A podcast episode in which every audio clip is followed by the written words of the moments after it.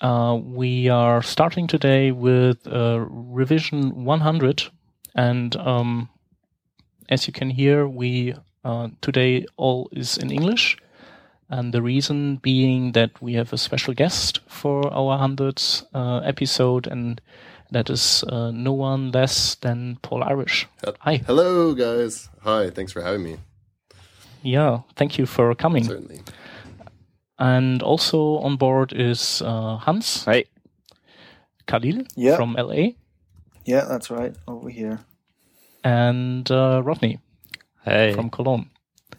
And my name is Schepp. And yeah, let's start with the news.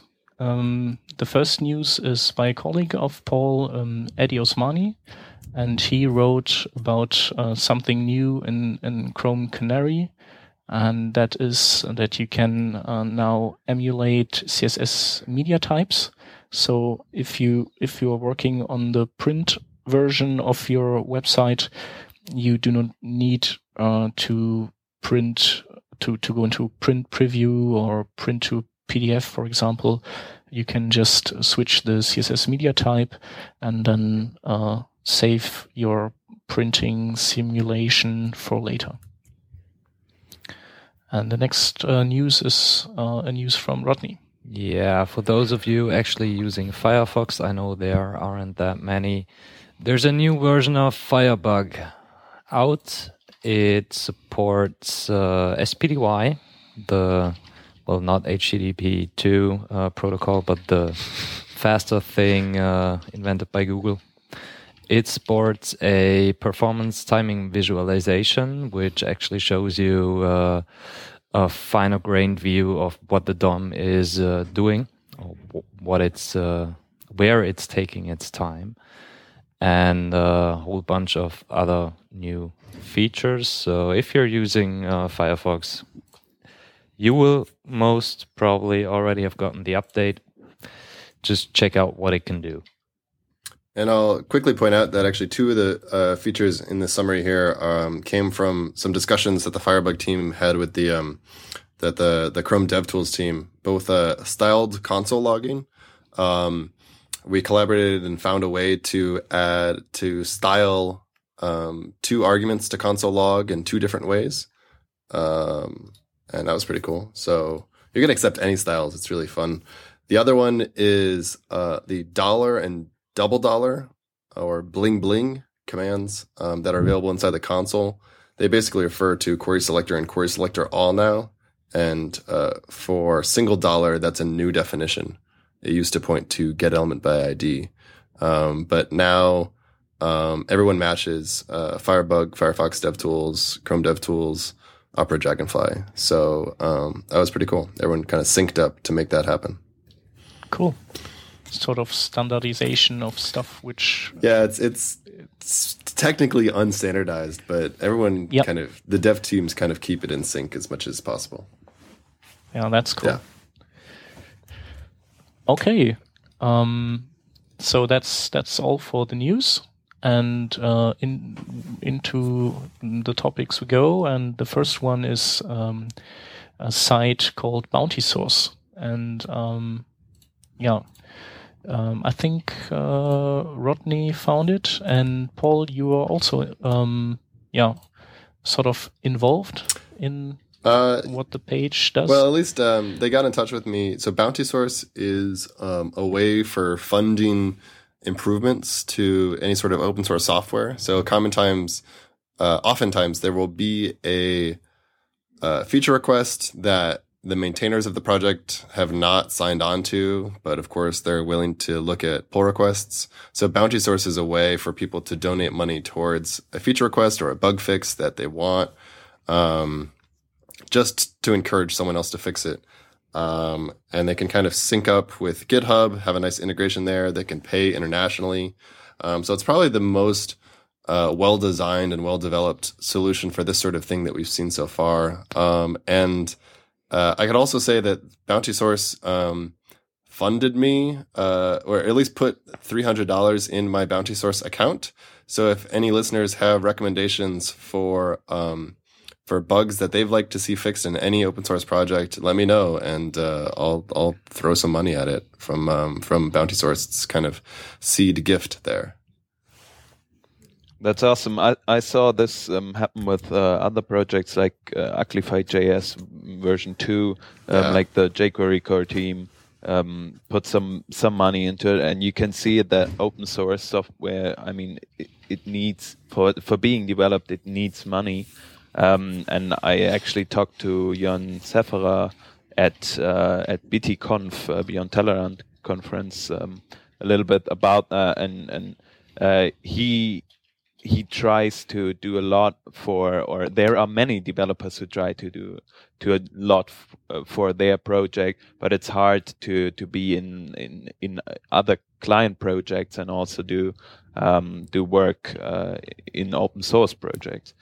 I mean, uh, you, I don't know um, how it is for you at Google. Uh, for example, um, you did the you did Yeoman.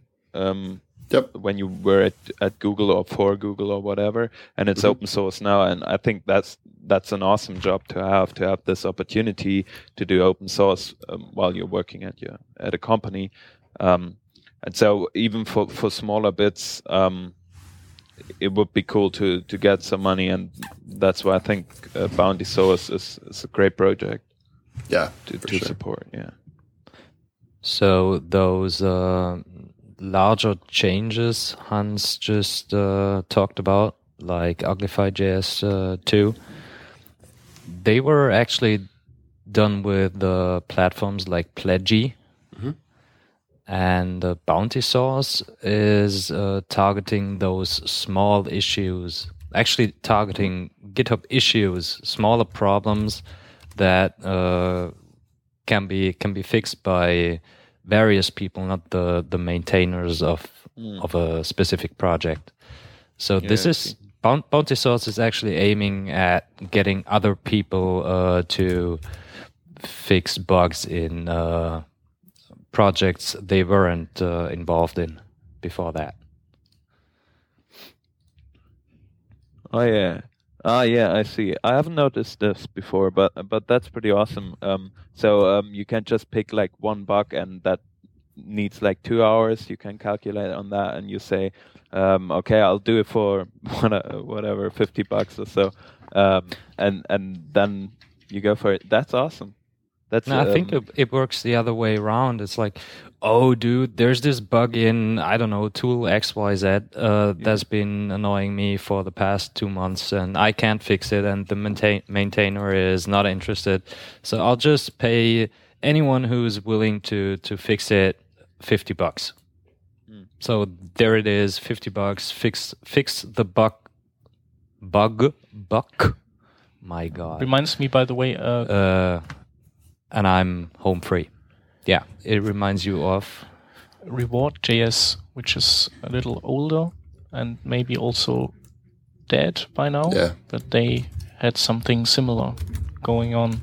Fix but they bug, just they focused, I think, on um, they they took one project and focused on one project and uh, had uh, rewards for people or bounties for people fixing bugs on this one project to to push that one uh, a lot further.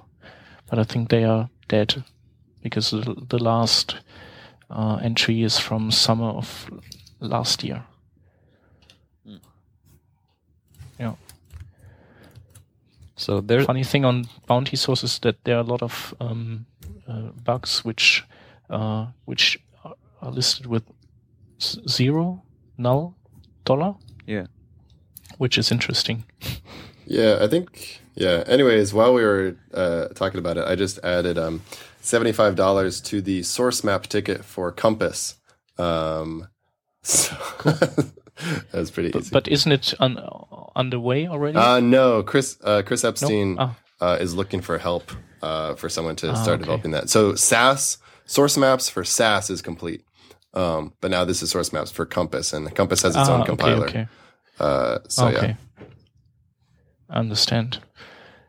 Yeah, cool. yeah, And uh, um, is it well accepted um, among the the backers, or are there many backers, or uh, do you have any heard anything? Um, for this particular issue, No, for the the platform, is it that um, Bounty Source? Is it successful? oh, Yeah. it's I, I- it's just I, it's a it's very new, um, and it's just like it just got kicked off like uh, two weeks ago, I think. So, I it's it's early, but I see no reason why um, it would it shouldn't be the place, especially since it does international payments so well, um, and previous platforms have failed in that regard. So. Uh, we'll see where it goes, but I'd love to see um, this get used more often. Yep. Okay, cool. So, uh, any listener who wants to participate uh, and gets little money, why not? okay, so next next uh, thing we have um, is uh, a blog post of um, uh, Alex MacCaw, um, who was um, yeah pointing out five APIs that, from his point of view, will um, change the web development or the web itself uh, during the next year. And um, yeah, um, we thought mm, the list is not bad, but maybe we have a different um, different views or different opinions on which APIs will rock the most. Um, so, what is he talking about? He's talking about CSS custom filters, um, which I would not see next year. Uh, autocomplete API, where Paul has a, a lot of insight into. Yeah, let me talk real quick about that one. Um, so I've actually been working on it pretty uh, closely on the Chrome team. Uh, so the autocomplete API, um, it's uh, the primary method is going to be called request autocomplete. So I think it'll probably be called that going forward. Um, so let's say you have a form uh, that has billing, shipping, and credit card information. Um, so it's just a bunch of form fields, um, as you would expect. Now, what's being introduced is a way you just call request autocomplete on the form element itself. And because the browser um, has things like autofill, um, it actually knows what is probably what is likely to go in all of these fields already. So the browser just pops up its own little dialog box and says, "Hey, user, um, uh, are you okay with sharing this information with the site? Here is the the addresses that it's requesting and the credit card information that it's requesting." Um, and and the user can make a decision on you know if this is okay. There's a few security and privacy things that um, that have to uh, be satisfied. Like this has to be instantiated from a user action, like a click. Um, it can't just pop up randomly, um, and uh, some other things. But I'm really excited about how this could dramatically improve the e-commerce experience um, on desktop, on mobile, uh, and just really make a very smooth user experience um, without having to go back to my keyboard all the time to fill out forms. Yep. Yeah, I use this little tool called One Password, and you can um, can store things like your credit card um, or your your identity in it, um, and you can autofill some some some stuff. And um, when I come to a form that that can't compile or where uh, One Password can't um, Yeah. fill this in, I'm always like, oh, what the fuck? I can't use this. I need to use my keyboard. And so I think this is something um, where where p- people will adopt it pretty fast, and so it, it will be in browsers pretty fast. I think, Yeah. or yeah, It's really exciting. So it actually, so the API um, is in progress. This request autocomplete, but it's all based on um, the autocomplete attribute, which is already in the HTML spec.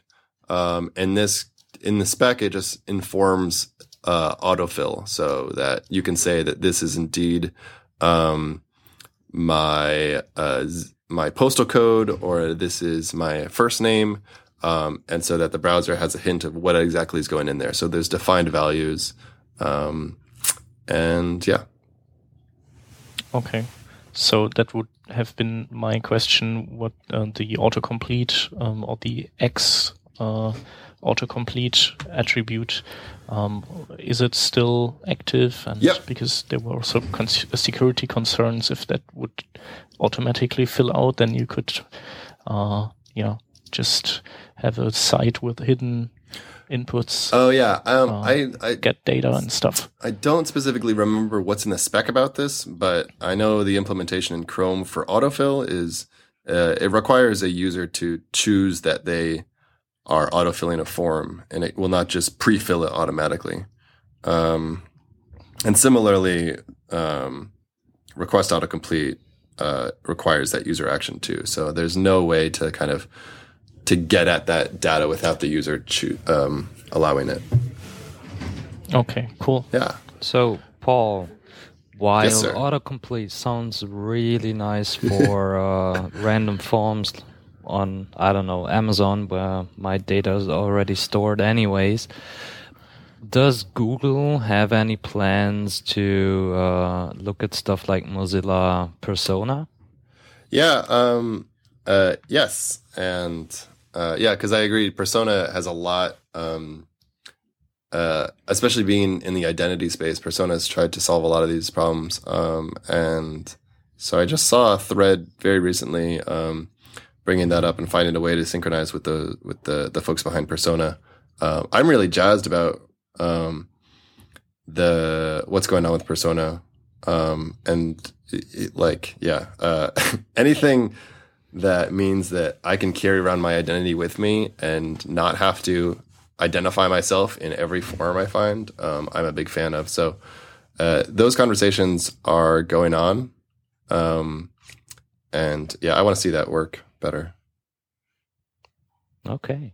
Yeah, Yeah, Persona is really cool. Okay, which are um, other, or the question goes to everybody, which are um, APIs of, of which you think that they will uh, get traction next year and, and also change change a lot uh, regarding maybe what how sites will be presented or how the, the inner workings of sites or apps are going to be? I'm actually going with Alex on the web components. I don't understand why he put that one last.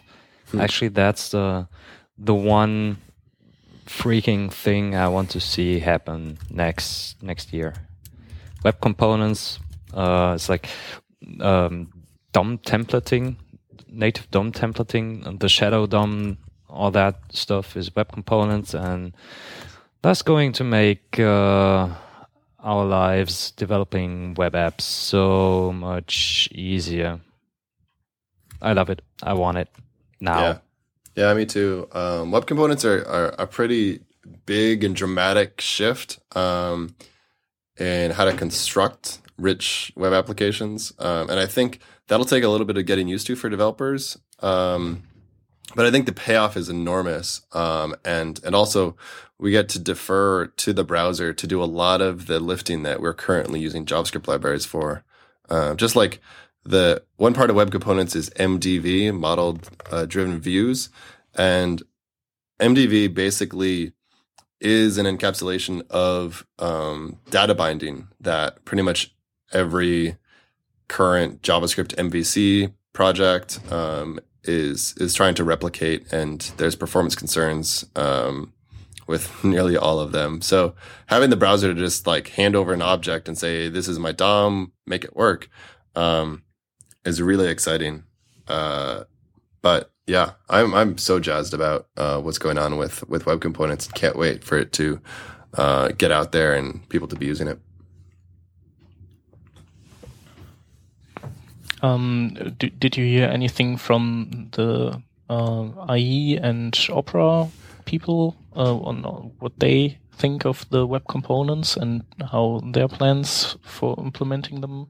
Uh, I know that because I think Mozillians are already on the on the bandwagon. Yeah, um, Microsoft was. Uh, I was at um, the TPAC uh, in 2011, uh, where we had a good session about the Shadow DOM, and it was really funny. I, I, we were in a we were in some hotel, um, and all the conference rooms got filled up, so we had to take out some like suite uh, on you know some floor of the hotel. So it was like a bunch of Chrome and WebKit engineers, a bunch of the like the core Firefox guys, and then all the IE guys. It was like, and then I was in there and I was cramped in with a bunch of like super DOM browser engineers from all over the world. it was like wow, uh, it was intense. A um, lot of lot of big brains in there, uh, but. The, but yeah, they're totally interested, and you know they they tried to do something similar back with the um the HTC components uh, a while ago. I mean, they even had data binding uh, as well, um, where you could hook up a CSV into um, a table and have it work. Uh, so they're yeah, um, they've been very communicative um, and into Shadow DOM and into um, the web component idea, and have had good feedback. So I don't think there's any official word yet, but they certainly um, are into what they see. Yeah. Uh, short interruption. I think uh, something is with your microphone because it it it's gets it's on and off and on and off. Uh, uh okay, I'll take a look. Okay. Uh, I I wanted to say what I see coming in the in the next few months, um, really um, in, use on on more and more websites. Um, is is the whole um, whole columns and and layouting approach in CSS. For um, for example, CSS columns um, I think is supported in in most browsers, um, and I don't see people using it a lot on on websites because it's buggy. because it's buggy, yeah, sure. Uh, but I think it will land in more more and more um, in, in yeah. more and more websites just just to try it you know like we tried um, box shadow uh, we we tried border radius even though it was buggy too uh, gradients and all that stuff um, and um, i think this will be adopted a lot more in the future in the next year. Um, and we maybe see something coming there. Yeah that's going to be uh, one big step forward.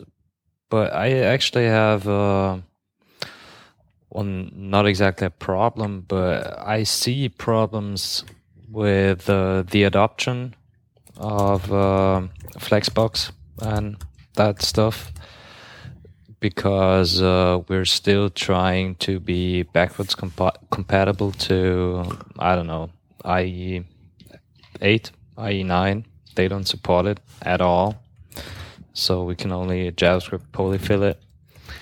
That's going to be uh, very annoying.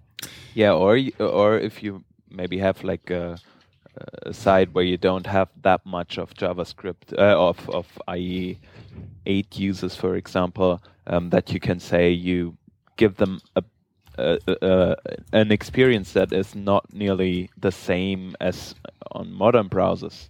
Um, and you just throw out the whole whole Flexbox thing and just display um, display it in in another order, um, I think that could lead to an easy adoption. My opinion is that Flexbox will be quickly adopted, and maybe you have fallbacks with table layout, uh, like display table and yeah. uh, and this type of things. So it, it will be a progressive enhancement and also maybe more targeted to the to mobile uh, CSS. Mm. So yeah, there's an interesting situation because um, because so many of the existing mobile WebKit browsers um, support the older revision of Flexbox, but then let's say Chrome on Android, and then all the new desktop browsers support the new Flexbox. Um, it's it's a bit confusing. Um, there hasn't yet been an article about how to do both at the same time, but for about like 85% of the possible layouts, um, you totally can. Um, the way, you know, the way that Tab revised all the, the names inside Flexbox, um, it's able to, uh, you can use both simultaneously. So, uh, really just someone, someone needs to write an article, um, on how to author like this. And then at the same time, um, Richard Herrera, who wrote the, um, the Flexie polyfill, so that used the old legacy syntax, and I um, I tried to kick him in the butt to see if he can update it to the new one. Um, and so he's he's working on it. Uh, he he he says it's pretty tricky and hard. Um, but I think you know having a JavaScript solution or you know a pre-processing solution so that we can author in the new, get the old automatically, and get some sort of fallback via display table is really the ideal. Um, and and I hope we're able to find that solution um, either just through through code or at least through education. Yeah, I think yeah I, I can I can understand that this guy uh, is not very keen on on updating his polyfill because I think he probably already got a bloody nose from the f- first version. Yeah. Because you have so many users which uh, don't look behind the um, the facade and they don't know what happens and they just throw in a bunch of polyfills and then everything gets fucked up and and they fill your issue tracker afterwards so and it's it's it's really difficult to make something that is not breakable Yeah. and and sound and so yeah i can feel with this guy. Yeah and i would say for for actually to go back to um uh apis for the for 2013 um the one that a lot of people called alex out on missing here is um get user media and webrtc. Uh get user media just basically you know handles um vi- video or camera and microphone input. Um but webrtc does the rest of everything that you would normally expect something like Skype to do, of um, doing peer to peer, you know, not going through a server connection, doing um, background noise uh, um, reduction, adaptive bit rate depending on you know um, what sort of connections people have. All this crazy um, technology that we just get for free um, with some with some JavaScript APIs, and so that all that is already available in Chrome. Um, Firefox is is working on their implementation, and I believe Opera is too. Um, and I'm I'm surprised.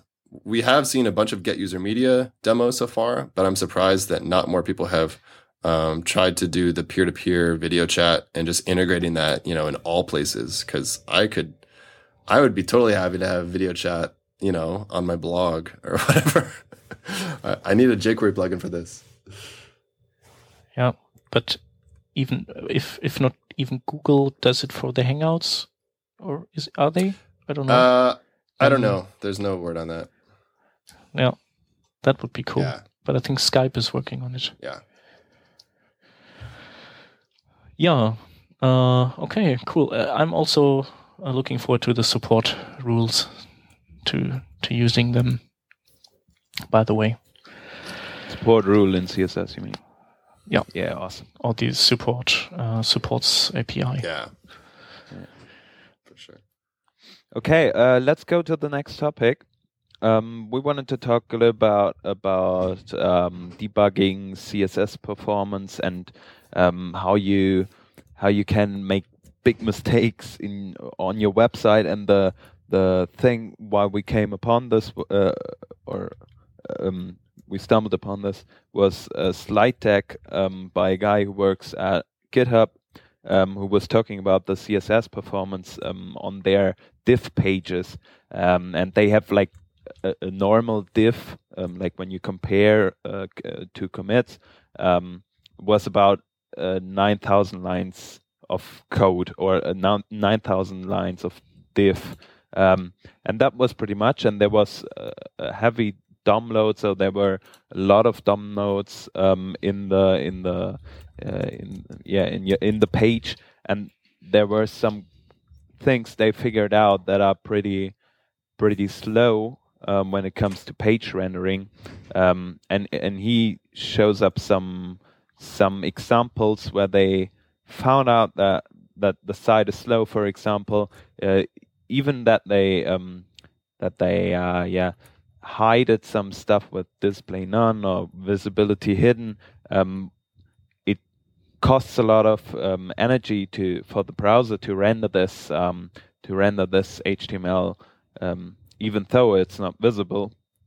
Um, and there were some other other problems occurring. Um, and Paul, you said uh, you you had some some other things in mind when you saw his presentation that he could use to optimize, and we wanted to talk a little bit about how we can um, uh, debug our our web page um, with the web uh, with the Chrome DevTools, for example, a bit better um, when it comes to to CSS performance. Yeah, absolutely. In fact, well, one thing I'll point out, I talked to GitHub a while ago about some of this CSS performance stuff. Um, and one, so one of the things that Jon pointed out is that, so let's say that you have a diff and there's a bunch of lines of code. Um, and so Jon found out that he, if he removed, um, two anchor tags that were showing up in every single row, um, that would speed up things dramatically. Instead, they just added some JavaScript, um, to every TR, I think. I was surprised that he didn't just do it on the T on the table and then use event delegation. Um, anyways, that sped it up. Um, and oh, one of the other things that came up um, in this discussion, uh, I've been working with one of the WebKit engineers uh, um, outside the Chrome team, and he knows his way around the table uh, table rendering code inside WebKit really, really well, which is just such a hairy, hairy mess. Um, and so I'm actually going to be going, I'm going to be recording a video with him soon, and we're going to talk all about tables and their performance and CSS and how uh, the table layout CSS property applies to it, what happens when you do overflow on TRs, on TDs, um, what why border radius doesn't work or should it? Um, things like that. So if anyone has any questions that they want to get answered by someone that knows uh, tables on the web really, really well, um, just let me know uh, and we'll answer those.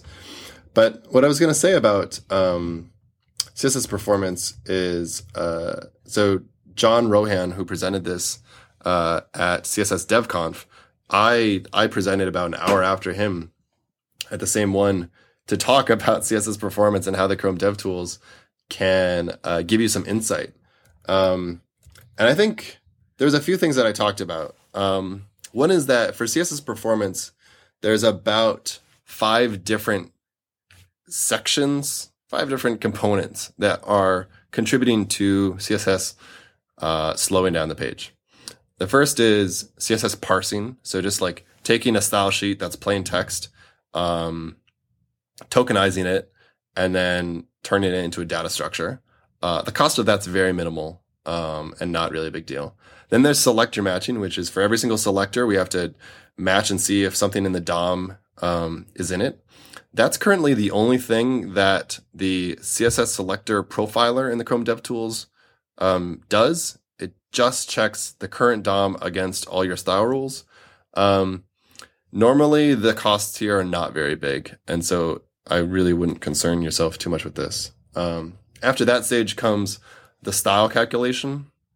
So basically, like get a computed style for every single element on the page um, based on the styles in the style sheet, any inline styles, anything in the user agent style sheet. Um, this can have a pretty um, good size uh, cost, but it's not as big as you'd think. Browsers can do this really fast. But then the last two um, components usually have um, the cost, and that's where you want to dive in. And so that is uh, reflow. Uh, it's some call it's called layout inside WebKit land, um, and that's laying out the geometry of the page. Uh, this is get, can get especially costly inside a web application that changes all the time. And the last is paint, um, and this is what GitHub was running into. Um, and uh, with with newer css sometimes you can have long paint times. So that's just you know determining how it actually looks and sending it up to the gpu uh, to show. So um, there's a few ways. I think as for debugging long paint times um, first you want to identify that there are long paint times. You can use the chrome devtools timeline um, and especially inside the frames view you can just hit record do something in your app or just hit refresh or scroll it. Scrolling causes paints. Um, and then take a look at the events. If you're going, if you have long green bars, um, that, uh, when you zoom in are dedicated toward paint time, then then that's where you're going to have a problem. Um, and the tricky thing with paint is that so let's say as an example, you have a paint that's taking about 25 milliseconds. Every time you scroll the page, it takes 25 milliseconds to repaint. Um, that's a turns out it's a very long time if you expect your user to have a, a smooth scrolling experience. Um, on desktop, it's kind of slow, and on mobile, it's going to be a lot slower. And your user is going to see those checkboxes as they as they touch and scroll down um, instead of actual content. So um, the way to basically debug this is to hide stuff and record again and see if it um, still uh, is long. So I think this uh, there's this uh, CSS stress test bookmarklet, which does yeah some sort of similar thing. Yeah, it's it's very similar. Um, uh, but it, it's not exactly right. Um, so some of the WebKit engineers are not terribly keen on people using it. Um, and and we're going to be introducing a new tool to the Chrome DevTools pretty soon that allows you to do something very similar. Um, but essentially, you can. I'm waiting on it already. Oh, cool. Yeah, you can turn things off with either display none, which removes it from layout so it won't affect reflow at all, or just visibility hidden, which means it won't be painted. Um, and you could just go by large elements to small elements, um, take elements out, and then once you identify that an element has a is contributing a lot to the paint time, um, you can start to to play with some of the CSS properties um, that are assigned to it. Right now, things like border radius and box shadow um, are are on the more costly side, but this might change in the future. So I'm not going to say that these will always be slow. Um, so uh, it's best to just you know measure, take a measurement, try some things out, um, see what you can improve, and measure again. Um, and that's basically the, the the quick quick fast path to getting better CSS performance inside a website, inside a web app, um, anything like that. Um, oh, and I should point out that Addy Osmani just today posted a, a fantastic overview of some of these tools for optimizing um, the performance of your app uh, with the timeline um, and the heap profiler over on his blog. Uh, so you should check that out and get a visual view of ex- basically what I just said. Yeah. We will also link up some some tools and uh, testing tools for CSS and all that stuff. You have been collecting these, and there is also um, a GitHub repository where there's a wiki page that um, our friend uh, Sebastian discovered uh, today or saw from a link. Um, so uh, there are a lot of tools that you can use, and I think personally uh, the the Chrome DevTools are one of the best tools um, that that help you in any way to get to get around uh, performance um, on the on the uh, client side. I think, um, yeah. Okay, so uh, I don't know. Um, uh, do we have some time left to to speak about this topic a bit more, or uh, what's the plan? I think we could maybe also uh, dive shortly dive in, in, in, our last topic, which is a blog post, which we found quite nice. What do you think? Sounds good. Sounds good. Yeah. Uh, it's it's a blog post from Laura Kalbag, and she she wrote about uh, um, about certain things which are related to display none and what you should know about it. But um, what uh, we liked most about the post is um, that the, she had two parts. The first one technical, and the second one explaining why she she wrote the po- the blog post. And she said, "Yeah, well, even if the technical stuff I'm writing about is already known to many people." Um, writing about this uh, stuff is never useless. It's it's it, there are always people which do not know about it, and they will get, be enlightened. And so um, she sort of encourages uh, everybody to write more about things where we would maybe think everybody already knows. Yeah, I really like this, and and and Laura just took an approach of, you know, don't you, don't feel embarrassed um, to you know publish the things that you're learning. Um, get out there and put it down on um, and write it down and publish it. And um, I think this is it's really good. There's a lot of things that you kind of pick up as you're working on projects where um, like you've done it a few times. It, it feels like kind of common knowledge, but you know you're kind of aware that no one really captures uh, this technique very well on any post out there.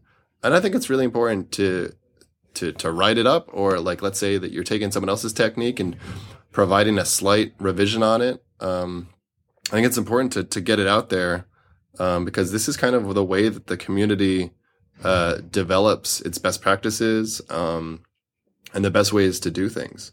So um, I think that's it's really important. The, the, last thing that I would add on this is that um, it's uh, getting this down, like let's say on a blog, um, is is really fantastic versus um, a more short term uh, place to post your thoughts um, because a blog is going to stick around forever. It's very searchable. It's going to show up in search results. Um, and, and people can, you know, leave comments to where they built on your work. Um, and, uh, even I've, I've added like, I really like updating my blog posts, um, as there's revisions, as I add new links, um, as I make any changes. And I've even added, um, just a few people to have editor writes on my blog. So just like they can log in at any time and make any updates that, that awesome. they think I need to.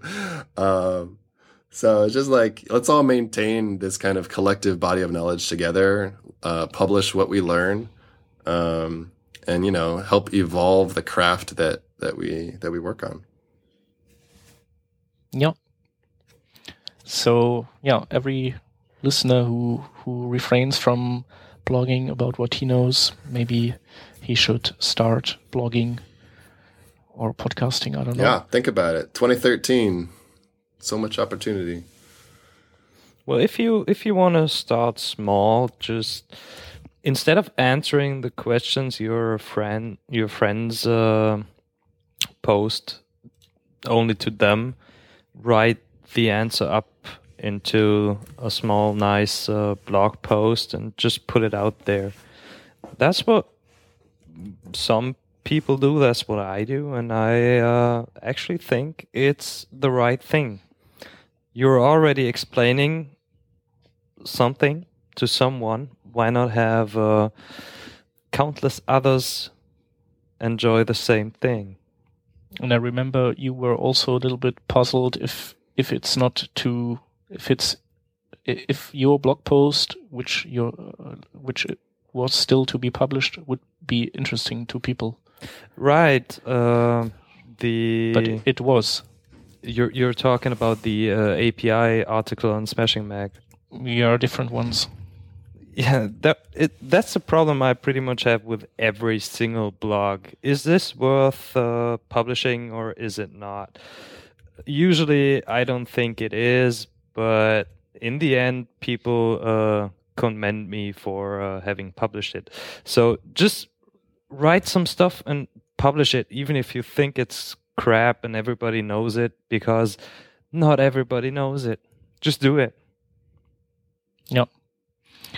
And I think uh, that's the a good uh, final statement because uh, when I look at the at my clock, I think uh, Paul needs to catch his next meeting, right? I do.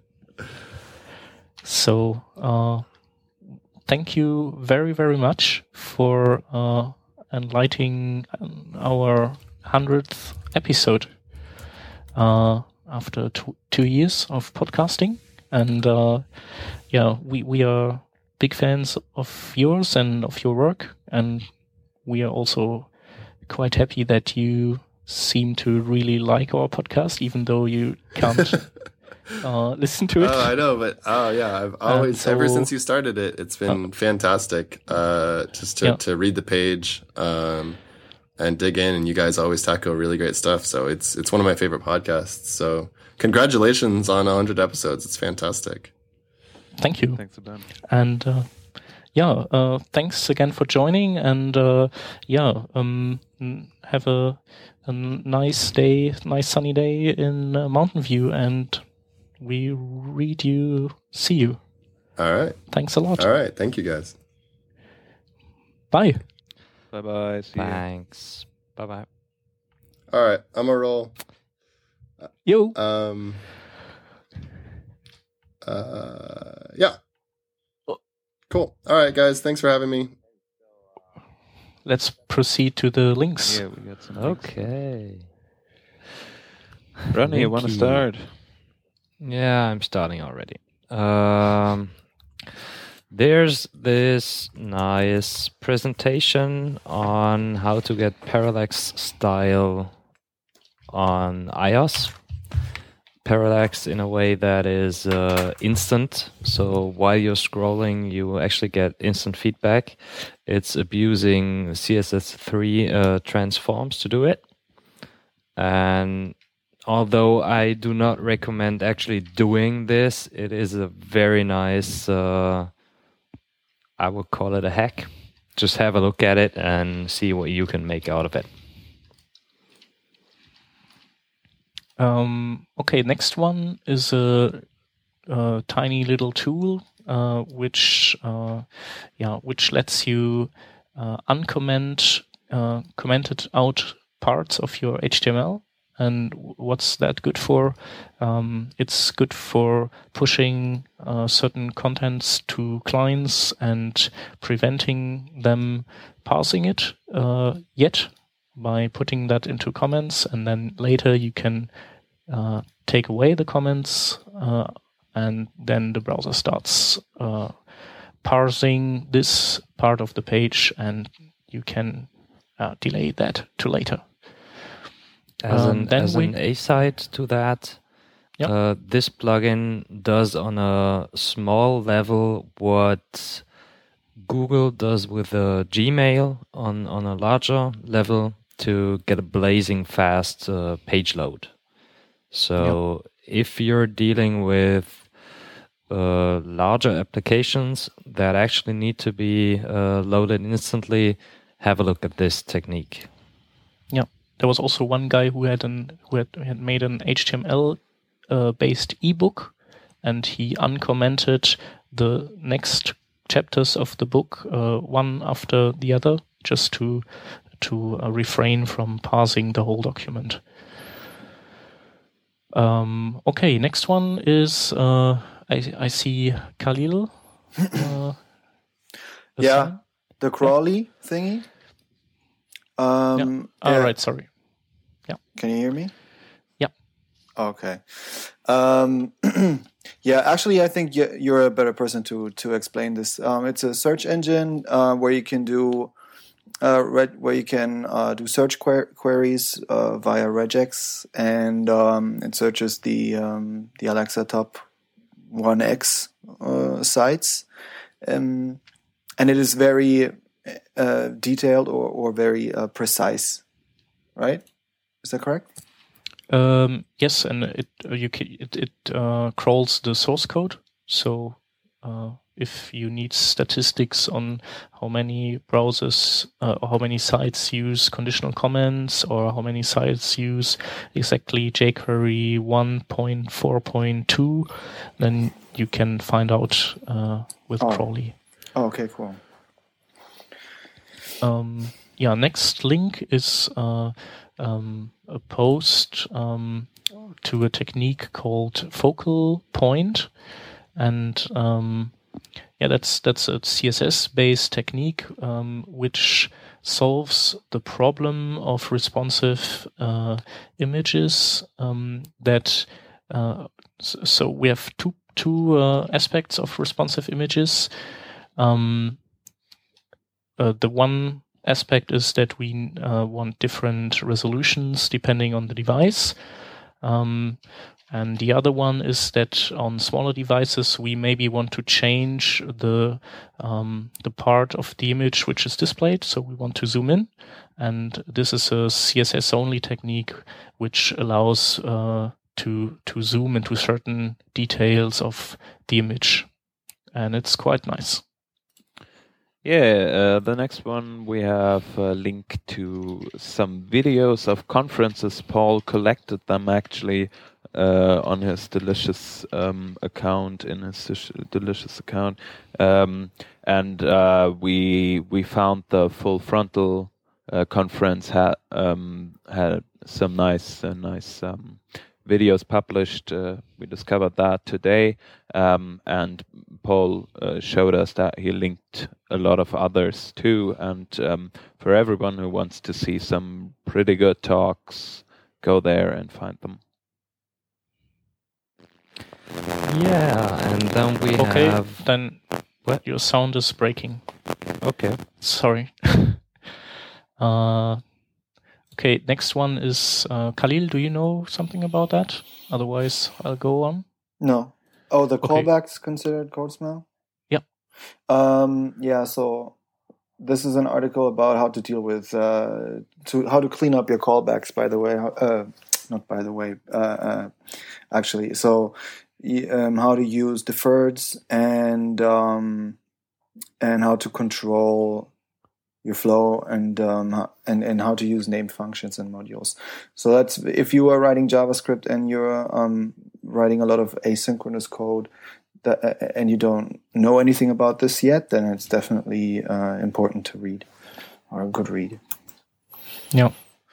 Uh, next one is a small library called uh, JStat, and that helps you uh, creating, um, yeah, like uh, um, graphs uh, that calculate stuff like normal distribution and uh, quantile and all this statistical stuff, math stuff, which uh, I don't know much about, but sometimes I get asked by customers to to if if I can do something like this.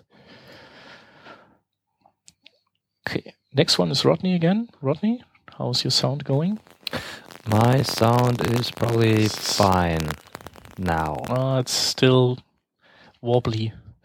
So, uh, so your next link is a link to uh, GeoLib. Um, is a library that uh, uh, holds a lot of uh, useful functions to um, uh, to calculate stuff between one or uh, between two or more um, geo coordinates. So, for example, the distance between two, or uh, calculating the geographical center of a certain amount of uh, geo coordinates, and that's quite handy and is a good, uh, yeah, a good match for a Google Map wrapper or the Google Maps API. Um, then we have uh, an, uh, the Web Typo Buch from Gerrit van Aaken.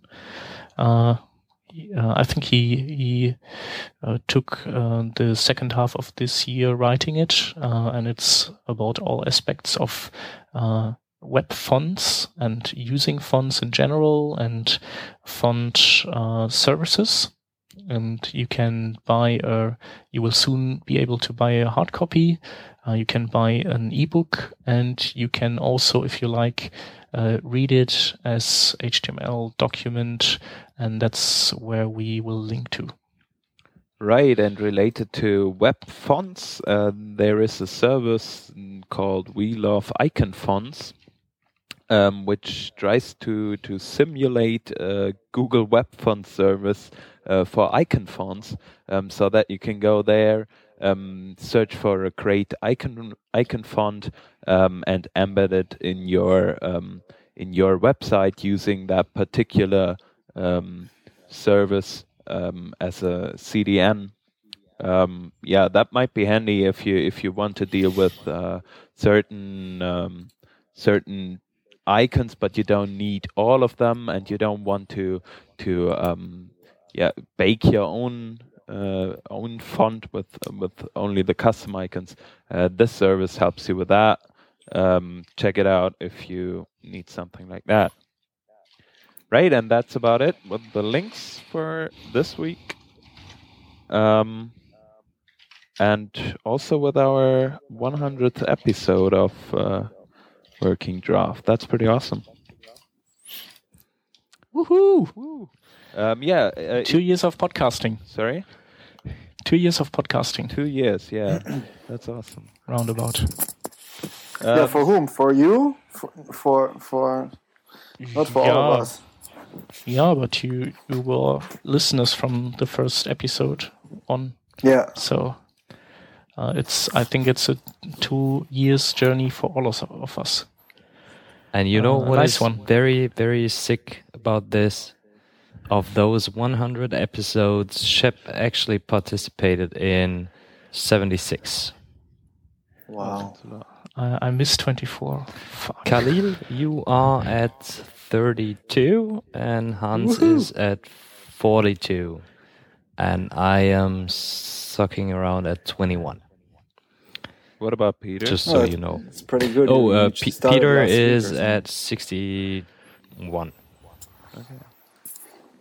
so yeah, pretty Yeah, awesome. like the stats at the football matches. Thanks for the stats. Cool. Yeah. Yeah. awesome. Yeah, and thanks for all the listeners uh, who were also uh, part of the journey. And Thanks to Paul Yeah. again for being for being with us. Yep. That's pretty awesome. Um, and uh, yeah, happy further two years at least uh, a working draft, right? going on. Yeah. Awesome. Okay. Uh, hear you next week again. Then uh, back in German. And uh, yeah, good time in LA to Kahlil. Thanks. Uh, and goodbye. Goodbye. Bye Bye bye.